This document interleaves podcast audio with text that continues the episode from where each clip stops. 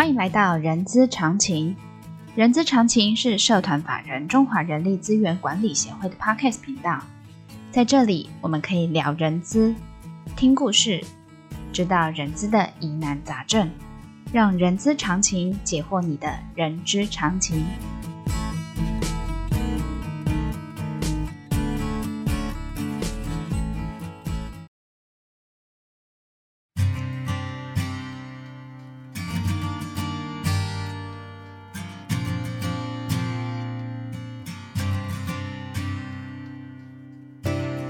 嗨，欢迎来到人资十分钟的节目，我是 J.K. 洛琳。这个节目呢，会根据同学们在协会课堂上的问题做一个解答哦。那我们今天邀请到协会的常务顾问钟文雄老师来说说同学们在上课的时候问的问题。然后我们欢迎熊老师。啊，洛琳老师，还有各位 HR 的好朋友，大家好。哇，老师刚才有呃，我想各位朋友有没有听到老师叫我若琳老师？我觉得有点受宠若惊哦。嗯、OK，好，老师，那个我我想要跟您呃讨论一下劳动事件法。我相信 HR 呃的朋友在劳动事件法上路的时候，刚开始不知道该怎么样去呃着手，对，到现在我相信啊呃，不管 HR 就是呃我们的朋友，我们的 HR 朋友有来协会上过课，或者是他到。其他地方也收集到了这些劳动事件法的一些相关议题。在劳动事件法去年一月一号上路的时候，啊、当然就像我刚才说的，大家可能呃可能的状况，可能对于这个法令是有点无感的。对，到现在其实一直不管是从各方面的角度，针对于这个劳动事件法。应该针对里头有一个叫工资的推定跟工时的推定。对，我想说这两个部分，老师你上课的时候，应该有很多同学会问这样子的一些问题。是的，特别是工时的推定，这个难度比较高。工，工时的推定难度比较高。嗯、那老师可不可以分享一下这个呃，这您您这个所收集到，或者是很多那个学生们问您的这些问题？是的，嗯嗯、呃，因为劳动事件法的主管机关是司法院。所以他为了要，呃，缩短那个诉讼的时间啊，跟跟比较专业公正的判断，所以才制定了劳动事件法。那在去年实施以后，其实、嗯、呃，我们协会就举办了许多场的一些呃分享活动，还有课程。课程对、呃、对。那我们看很多 HR 主管也都上完课。那大致上我发现，HR 主管上完课以后，他们大致上都可以了解公司要怎么做预防。比如说，工资经常性跟非经常性的科目的沟通跟设定，嗯，那工时上面遇到比较大的困难，还是认为说出勤时间是不是就等于工作时间？时间对。那所以，所以在大概实务上，我们从呃出勤管理办法的约定，或是工作规则、劳动契约或是一些制度的调整，大概 HR 主管也大概知道说。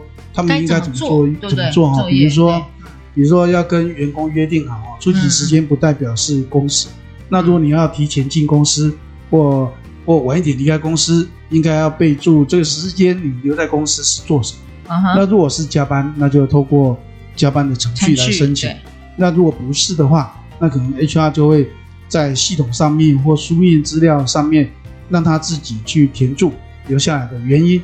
是处理失误、参与社团，或是做其他事情。嗯、那当然还有一个选项很重要，就是说他留下来是处理公务，但是他又不申请加班，这个就相对比较复杂。是是是。那通常实务上的建议就是给他注记多一个选项，就是说虽然我我是留下来是处理公务，公务但是我又不申请，不想要申请加班，加班那就那这个选项就是让他同意依照劳资双方约定的。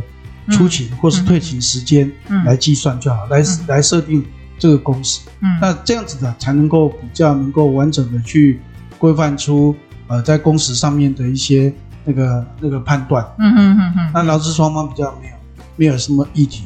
那其次我在跟呃司法院民事厅的的长官们在做一些沟通，我发现从行政法的判决里面。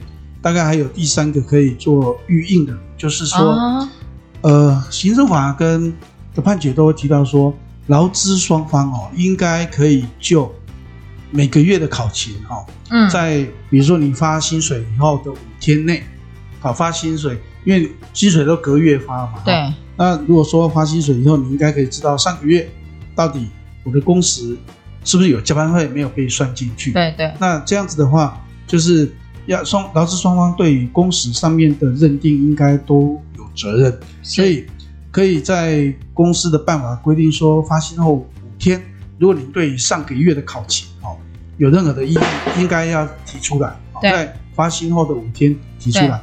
那如果没有的话，那就视同双方同意。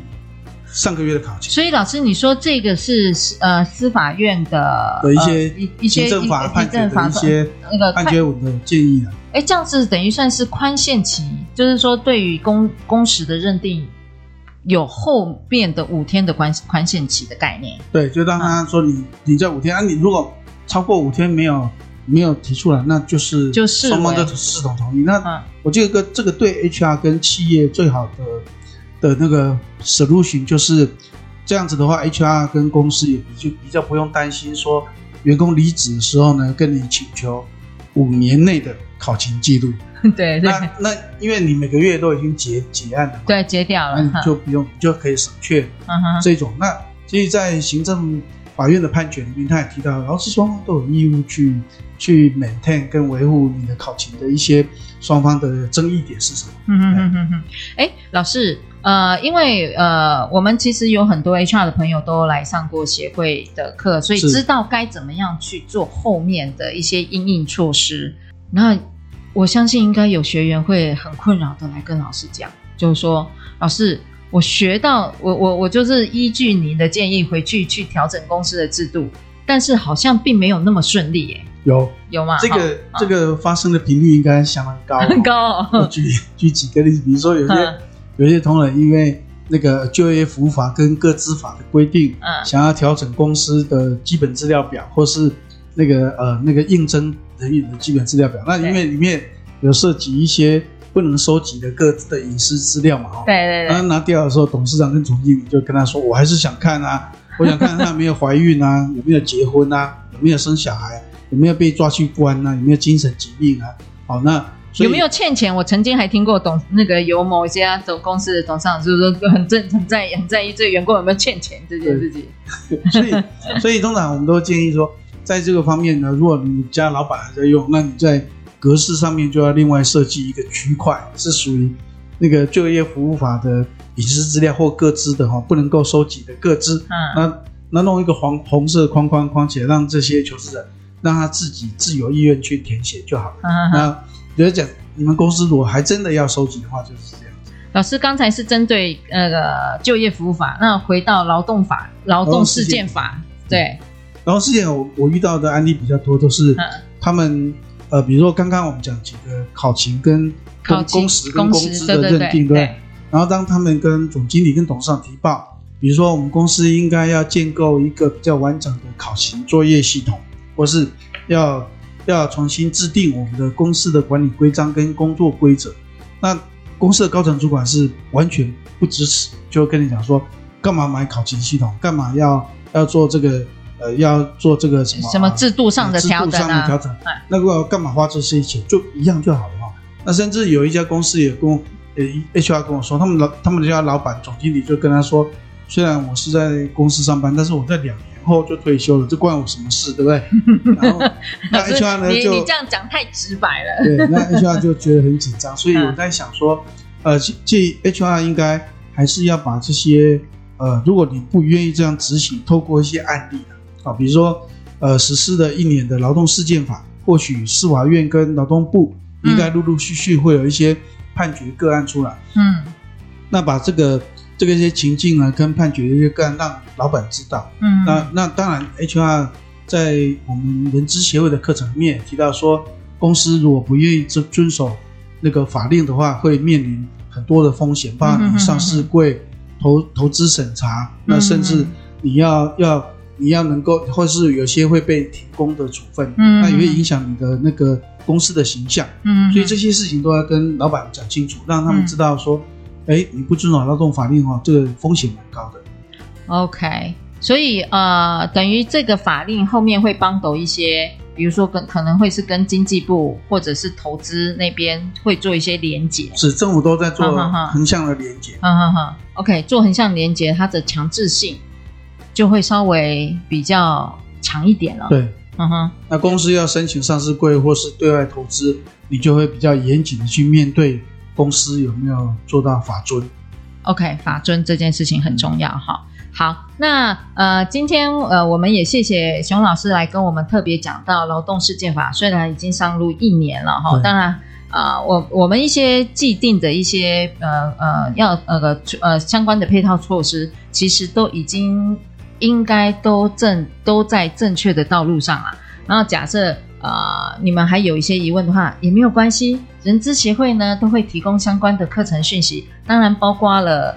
呃，我我们现在这个熊老师他也有稍微有讲一些劳动法令的这这些课程，大家都可以呃继持续关注我们协会的网站。好，这个部分好的，我们今天节目就到这边告一个段落。喜欢今天的节目朋友，请记得要给我们五星好评哦。那也欢迎大家留下您的评论，我们下次空中见。好，谢谢各位，谢谢，拜拜，朋友，拜拜，拜拜。